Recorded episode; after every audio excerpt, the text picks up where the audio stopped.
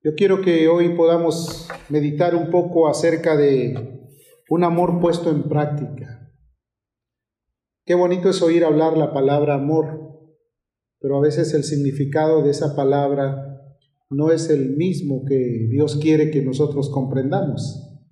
Hay un amor que es completamente de acuerdo a las emociones, sentimientos, pero en la vida práctica el amor es algo más que eso.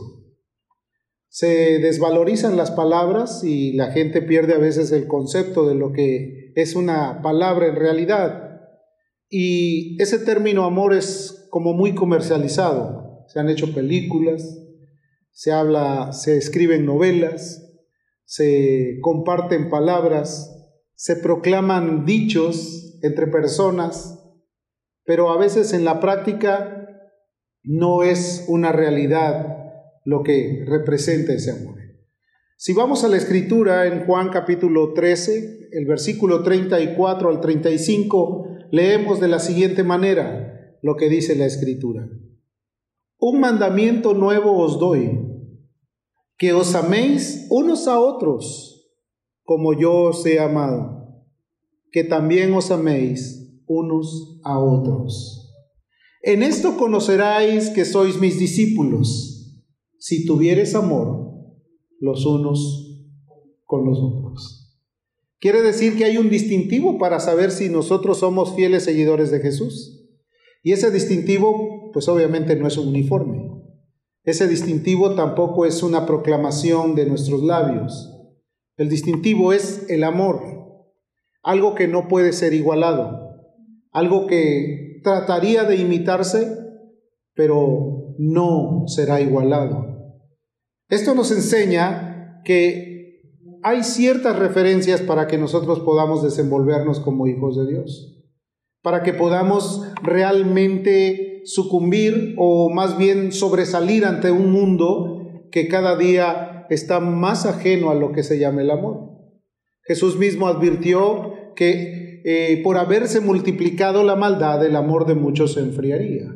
Y eso es lo que estamos viendo. Estamos viendo iglesias vacías, estamos viendo matrimonios quebrados, estamos viendo padres abandonando a sus hijos, estamos viendo eh, promesas no cumplidas por causa de que el amor se ha enfriado. Y quiero decirte que ese es un mal general. Desafortunadamente, el mundo conoce más lo que es la aspereza que el amor, pero el amor es un significado más grande. Jesús dijo que es un mandamiento nuevo y no realmente que sea nuevo, porque desde el Antiguo Testamento en, en eso se cumplía la ley y los profetas. Amarás al Señor tu Dios y a tu prójimo como a ti mismo. Quiere decir que no nuevo en el sentido de que fuera algo revelado en ese momento, sino más bien era como darle el énfasis completo para que la gente supiera o para que los discípulos comprendieran que a través de esa señal ellos podrían dar el distintivo de que eran seguidores fieles de Jesús, amantes de Él. Entonces vemos que el mundo sufre por falta de amor. La humanidad está completamente lastimada. El daño recibido por el caminar diario ha sido terrible. Decepciones, traiciones, desdén, disfamación y los momentos maravillosos a veces se cuentan solamente con los dedos de la mano, porque hay más dolor, hay más angustia en el mundo que alegría y felicidad. Jesús cuando vino a nosotros pudo procrear o traducir todo ese dolor y aflicción en alegría. Él ha cambiado nuestro lamento en baile, amén. Él ha cambiado nuestra tristeza en gozo permanente. Él nos ha dado la oportunidad de vivir de una manera mejor.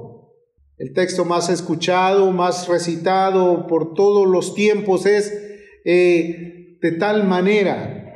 Juan 3:16 dice, porque de tal manera amó Dios al mundo ¿De qué manera? De tal manera, o sea, de la manera más grande, más extensa, de la manera más prominente, dice la escritura que amó Dios al mundo, que dio a su Hijo unigénito, para que todo aquel que en Él cree no se pierda, mas tenga la vida eterna. O sea, quiere decir, fue demasiado el amor que tuvo por nosotros. Su sangre derramada en la cruz del Calvario ha sido suficiente para limpiarnos de toda nuestra iniquidad, de toda nuestra maldad. Nos ha cambiado, nos ha hecho nuevas criaturas, ha fortalecido nuestra vida para que sigamos caminando a pesar de las pruebas, a pesar del cansancio, a pesar de la fatiga, a pesar de todas las cosas que a veces podrían ser un tropiezo para nosotros.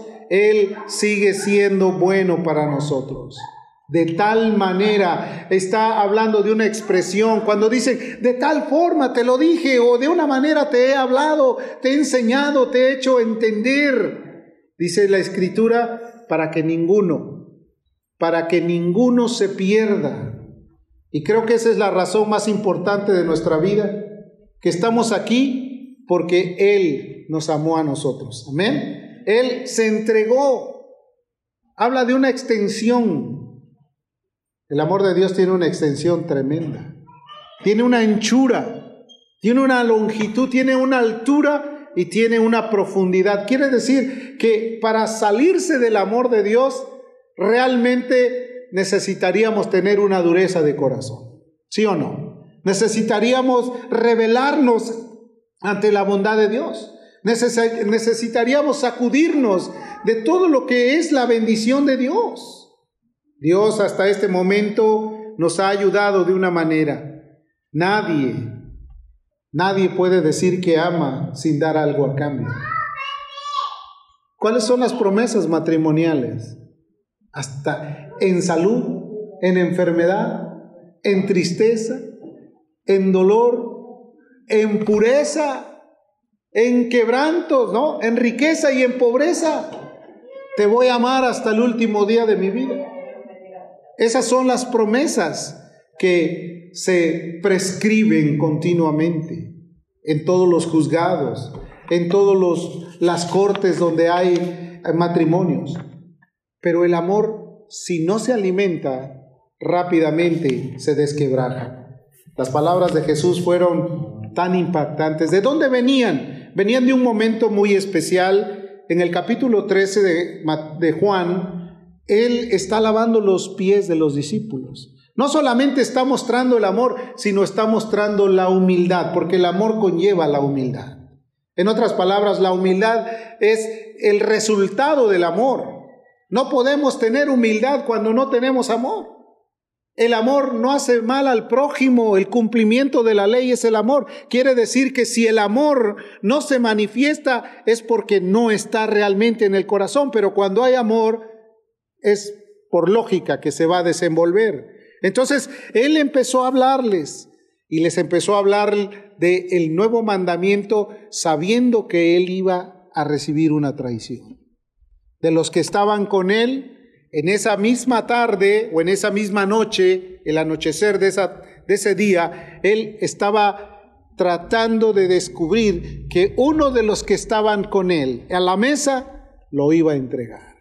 Era terrible. ¿Cómo hablar del amor cuando él está siendo completamente asediado por una traición? Esto te deja ver que sus palabras no solamente eran como una expresión coloquial, sino más bien era un sentimiento real. Él tenía en su corazón el sentimiento de traducir que el amor nunca faltara en medio de ellos, a pesar del sufrimiento que él iba a tener, porque él iba a dar su vida por amor. Él iba a poner su vida en sacrificio por amor, a pesar de la traición, a pesar del quebranto y del dolor. Usted sabe que una traición nunca trae un sabor dulce. Y hace ocho días hablé acerca de la venganza, porque cuando el hombre se siente traicionado, los primeros instintos que tiene o los primeros deseos de su corazón es tratar de buscar el desquite. Si me la hizo, me la tiene que pagar. Pero Jesús no estaba sintiendo esa misma expresión. Él estaba comprendiendo que ahí había alguien que lo iba a entregar y él estaba sintiendo una expresión completamente dolorosa, pero les estaba diciendo, ustedes tienen que ser mis discípulos. Ustedes tienen que tener este distintivo. Este nuevo mandamiento que les dejo es que os améis los unos a los otros como yo os he amado. Fíjate nada más, en medio del dolor, ninguno de nosotros cuando está dolorido, cuando está lastimado, quiere expresar palabras de amor a nadie. Al contrario, quítate de aquí, ahorita déjame llevar mi dolor, déjame sufrir mis penas, déjame arrinconarme en mi dolor y en mi sufrimiento. Eso es lo que piensa la gente. Pero Jesús no, Jesús estaba hablándoles de algo, les estaba transmitiendo y cuando ellos estaban ahí empezaron a decir, ¿quién será? El que ha hecho tal cosa? ¿Dónde está el que se acercó a cometer tal maldad en contra de nuestro Maestro? El versículo 21 del capítulo 13 dice, habiendo dicho Jesús esto, se conmovió en espíritu y declaró y dijo, de cierto, de cierto os digo que uno de vosotros me va a entregar. Imagínate, se conmovió. ¿Qué quiere decir? Casi con lágrimas, casi con un nudo en la garganta. Emocionalmente estaba a punto de estallar en lágrimas y, pudo decir, de cierto, de cierto, hay alguien que me va a entregar. Hay alguien que me ha traicionado. Pero él estaba declarando las palabras de amor. Hermano, ese es el verdadero amor. No, no la expresión hollywoodense, ¿verdad? Te quiero, eh, dame una prueba de tu amor. No, nada de eso. O sea, el amor es pleno, es una entrega total. Habla de una responsabilidad, él lo sabía, no los incriminó, sufrió el dolor y lo llevó con gusto, porque dice la escritura que de una forma voluntaria él asumió la responsabilidad del dolor.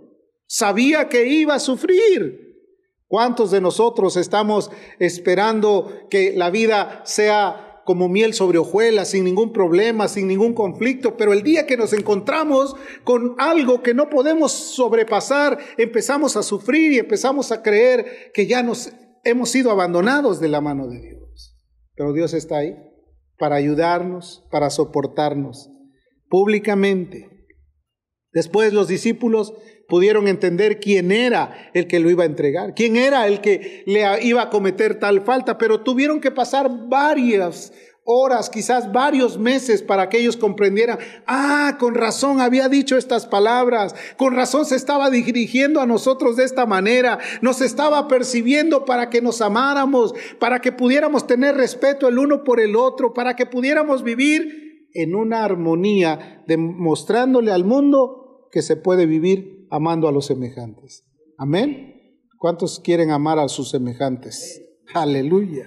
Entonces, Judas había sido el que estaba ahí y era alguien que era de la dinastía, era muy cercano, de la misma descendencia de Jesús. En otras palabras, Judas era pariente, tenía privilegios como ningún otro los tenía. Era el que guardaba la bolsita de los activos para poder pagar los gastos en las campañas evangelísticas.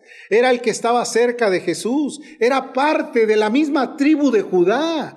Había escuchado los mejores mensajes de Cristo. Había oído de qué manera Jesús los había enviado a predicar y cómo les había dado autoridad. Porque una cosa es predicar y otra cosa es tener la autoridad que Jesús da. Cuando Jesús los mandó, les dijo, y esta, vayan en mi nombre echarán fuera demonios. Y fue una realidad.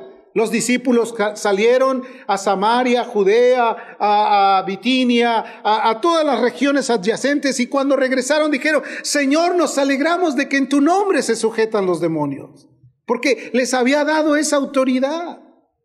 Pero Judas, a pesar de que él también había ido con ellos, no entendía cuál era el llamado y el propósito que debería de cumplir y se entregó a una clase de resentimiento, de angustia y de querer meter la mano a la bolsa, de sustraer lo que no le pertenecía. Estaba cometiendo un acto de deshonestidad cuando le habían dado toda la confianza.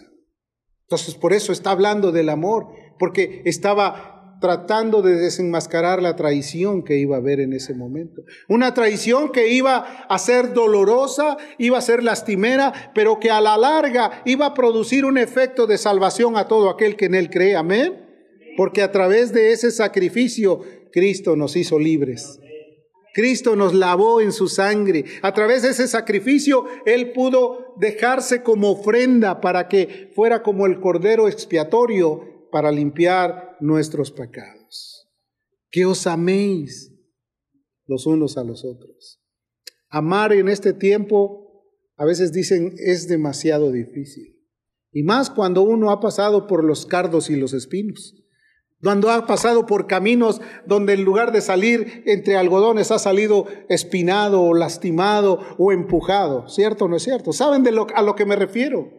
La vida de nosotros es una vida a veces muy contradictoria, tenemos muchos conflictos, a veces queremos vivir de la mejor manera y no falta algo para que nosotros empezamos a sentir el dolor o, o la angustia de que alguien nos ha hecho algún daño ya sea de una forma voluntaria o involuntaria, pero a veces nosotros no podemos soportar todo ello, porque nos sentimos afligidos. En el mundo ese sentimiento es más fuerte que el sentimiento del amor, el sentimiento de la tristeza, del dolor, del quebranto. ¿Cuánta gente puedes tú darte cuenta que vive con una tristeza, con un corazón completamente demudado por no poder perdonar, por no poder amar, por no poder reconciliarse con Dios, porque siente que hay un obstáculo y ese obstáculo es la falta de perdón? Es el sentir el sufrimiento y pensar que ese sufrimiento lo tiene que padecer toda la vida, cuando la escritura nos dice que a través de su amor podemos ser libres. Conoceréis la verdad. La verdad os hará libres. En primera de Pedro, capítulo 4, el versículo 8, el apóstol Pedro que estaba ahí con los discípulos escuchando ese mensaje, después él le pudo decir a todos los discípulos que él estaba ministrando y ante todo dice, tened entre vosotros ferviente amor. Si buscamos las traducciones originales de estos textos, dice, vuélvete adicto a los hermanos en amor. ¿Qué te parece? Hoy a veces a los hermanos nada más los vemos los domingos y de pasadita les decimos, Dios te bendiga, pero nada de tener una relación, una verdadera armonía. Eso es lo que dice la escritura. Vuélvete adicto a los hermanos. En el pasado en el pasado se llamaban eh, eh, ágapes de amor las reuniones que había entre los discípulos. Se extrañaban tanto, se querían tanto. O sea, aprendieron del dolor, aprendieron de las persecuciones, aprendieron de las luchas. Pedro lo vuelve a, a recalcar, ante todo tener entre vosotros ferviente amor, porque el amor cubrirá multitud de pecados. Solamente el amor puede decir, no me debes nada y estamos a mano. ¿Cierto o no es cierto? Cuando no hay amor, te la tengo bien guardada, en cualquier momento te la voy a cobrar y va a ser doble o triple o con todas las atenuantes porque yo no me voy a dejar de ti. El amor no deja de ser querido. Si el amor reinase entre la iglesia, no me estoy refiriendo al mundo, porque el mundo ya de por sí tiene sus propios dolores y sus propios quebrantos, pero la iglesia, los lavados con la sangre del cordero, los que han sido reconciliados con, el Señor, pudieran tener esto. Multitud de pecados serían cubiertos. Todo se resarciría por amor. No habría por qué sentirse apáticos. Qué terrible es que alguien pueda vivir sin poder hablarle a alguien que es muy cercano. O que diga, estoy molesto y no te voy a hablar. Te voy a dar la espalda en los momentos que yo me sienta mal por lo que me hiciste. El amor, dice la Biblia, nunca deja de ser. Primera de Corintios, capítulo 13, verso 8. El apóstol Pablo, yo creo que fue el que incursionó tanto en el terreno del amor que él llegó a explicar a detalle todo lo que significaba eso. Dice, el amor nunca deja de ser. Las profecías se acabarán, se acabarán las lenguas, la ciencia terminará, pero el amor nunca dejará de ser. ¿Qué te parece? Aunque hoy estamos sumergidos en una tecnología terrible, mira, Ahora hasta por tele podemos estar viendo todo esto. Ahora podemos estar transmitiendo en vivo si es que quisiéramos. Estamos viendo que eh, este aparatito móvil tiene aplicaciones que son completamente suficientes para poder hacer cualquier tipo de trabajo sin ir a estar sentado en una oficina. Sabes que en el tiempo actual las juntas, los consejos, las reuniones, ya no hay necesidad que la gente viaje o vuele de una ciudad a otra a través de un Zoom, ya pueden estar reunidos en el mismo momento, no importa en qué continente se encuentren, la ciencia nos ha alcanzado, pues la Biblia dice se acabará la ciencia, pero el amor nunca dejará de ser. ¿Qué te parece? ¿Cuántos dicen amén? Nunca dejará de ser.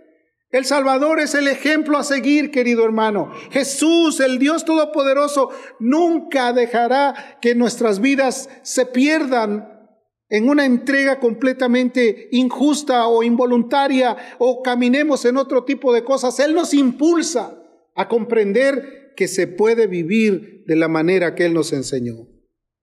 ¿Hasta dónde estaremos nosotros dispuestos a soportar por amor? Juan 13, versículo 15.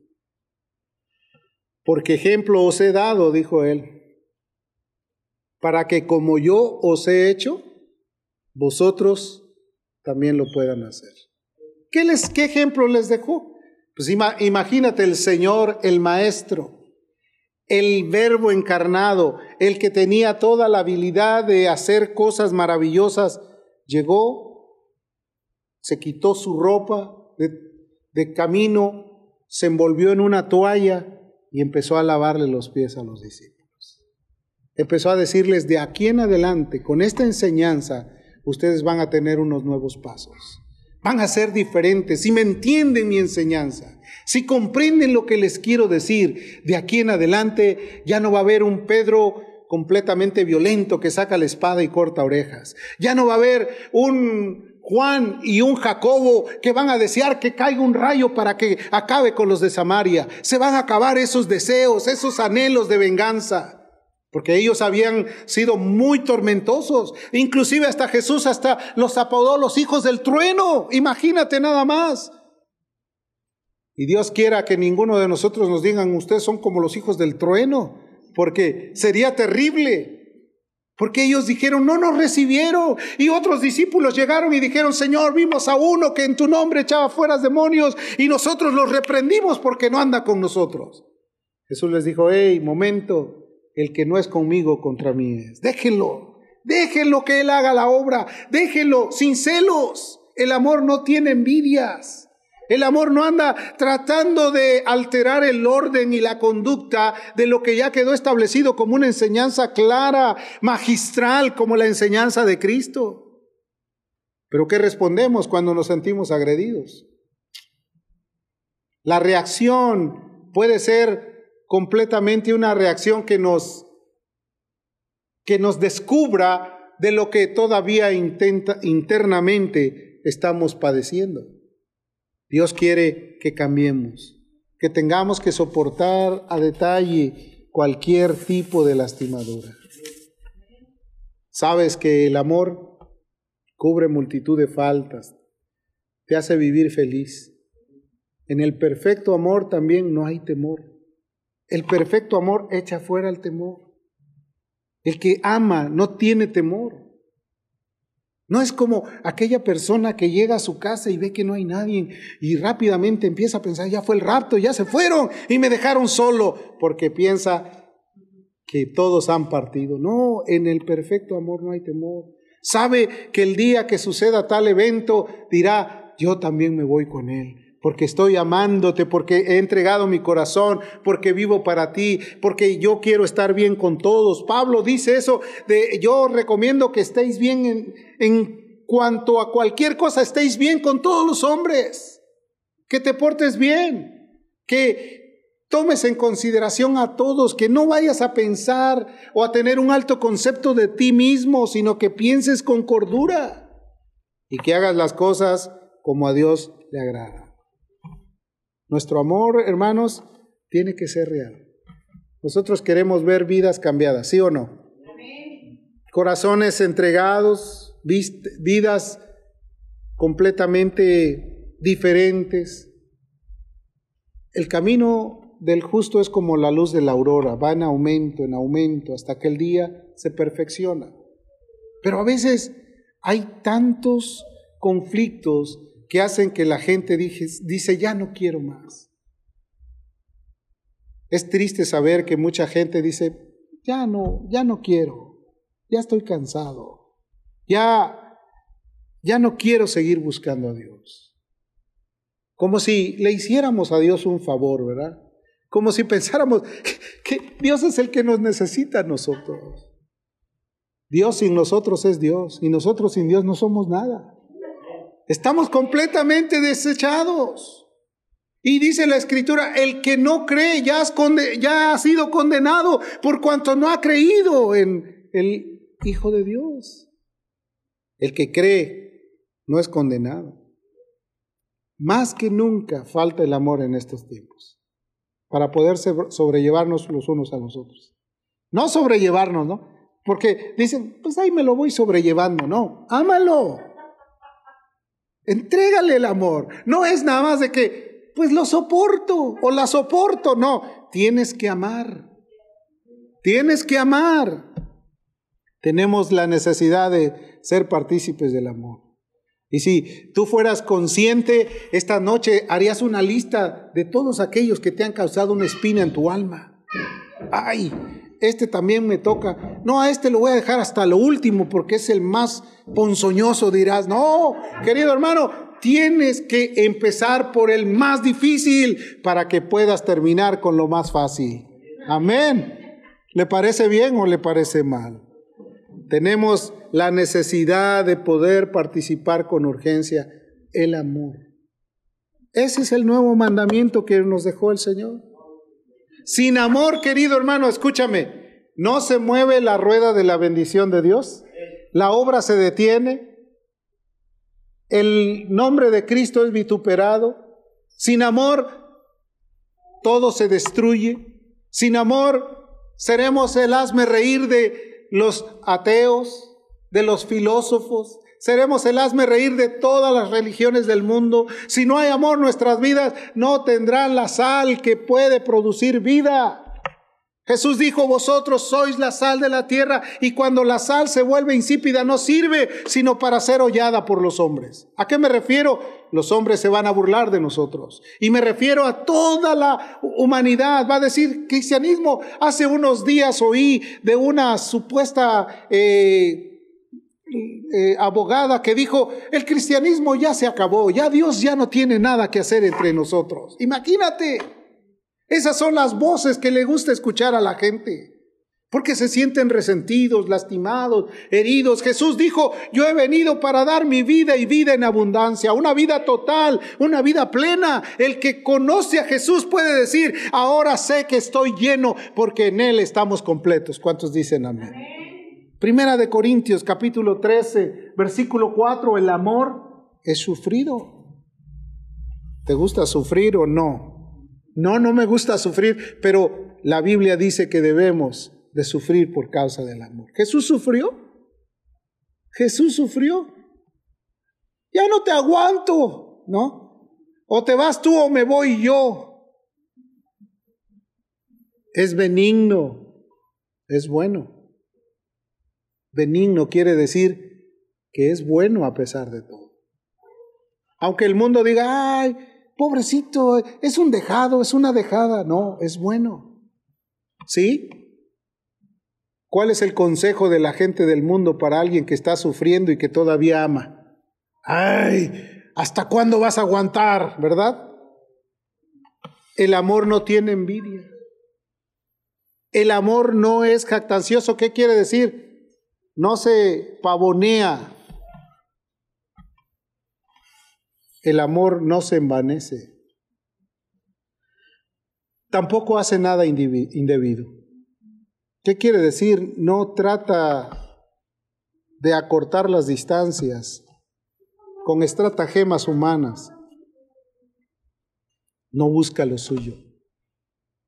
Está bien, me pertenecía, era para mí, pero te va a servir mejor a ti. ¿Qué te parece? Qué terrible es cuando se puede distinguir el amor que pones la charola de pan y antes de que lleguen los demás, pues yo agarro mis cinco. Si les tocó, primero mis dientes y después mis parientes. Nos damos a conocer rápidamente. En cambio, cuando lo amamos, sí, primero ustedes. Adelante. Vayamos pues en ese consenso de amor, de tranquilidad. Porque sabe una cosa, cuando hay amor, el Señor es el mismo de ayer, de hoy y de siempre y multiplicará los panes y los peces. ¿Qué le parece? Hará misericordia en cuanto a la necesidad. Lo hemos visto con nuestros ojos. Lo hemos visto con... Parece que no va a alcanzar y de repente hasta sobró. Porque el amor cubre multitud de faltas. Hay algo sobrenatural en el amor. Hay algo maravilloso que a veces nosotros no podemos entender. Querido hermano, el amor no hace nada indebido y no busca lo suyo. No se irrita, ¿verdad? No se irrita. A veces decimos, es que yo soy de mecha corta y yo soy de tal lugar donde no aguantamos mucho. Pues ahora debes de ser de Cristo que él aguantó todo. ¿Ok? Dice la escritura que encomendó su causa al que todo lo juzga y que fue llevado al, al, como cordero al matadero y no abrió su boca delante de los trasquiladores. Pero eso es el camino del amor. No guarda rencor.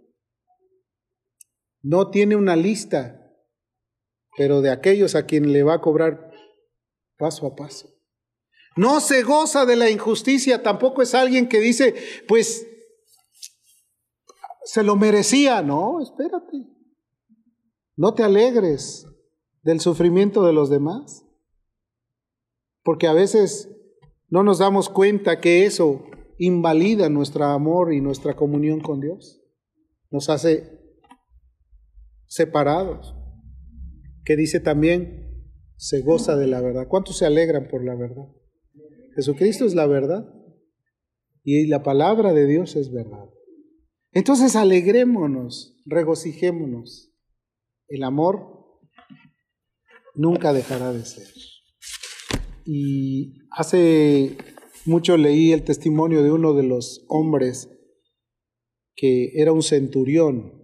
Un centurión era un soldado que tenía a su cargo un grupo de soldados de como 200 y a él le había sido dado la orden de que ejecutaran a unos cristianos y los llevaron a la zona más helada donde estaba el frío, donde había nieve todavía, hielo, y los les pidieron que se desnudaran y los dejaron ahí para que se sintieran atormentados y que viniera una hipotermia y después con la espada iban a, a sacrificarlos. Y ese centurión estaba viendo cómo ellos los hermanos empezaron a juntarse uno con uno, cuerpo con cuerpo, y empezaron a cantar un himno, una alabanza al Señor. Y empezaron a levantar las manos de tal forma que ellos estaban tratando de transmitir fuego humano o calor humano entre uno y el otro. Y el centurión, quien estaba dando la orden para que hicieran una rueda o un círculo para que ninguno se escapara, empezó a darse cuenta de eso y fue motivado, fue traspasado por ese amor. Empezó a desnudarse, se quitó su uniforme, sus botas y empezó a caminar hacia donde estaban ellos y levantando las manos. No, no podía proclamar un canto. No sabía qué era lo que decían ellos. No entendía, pero él con las lágrimas en los ojos levantaba las manos y solamente decía el nombre de Jesús, Jesús, Jesús.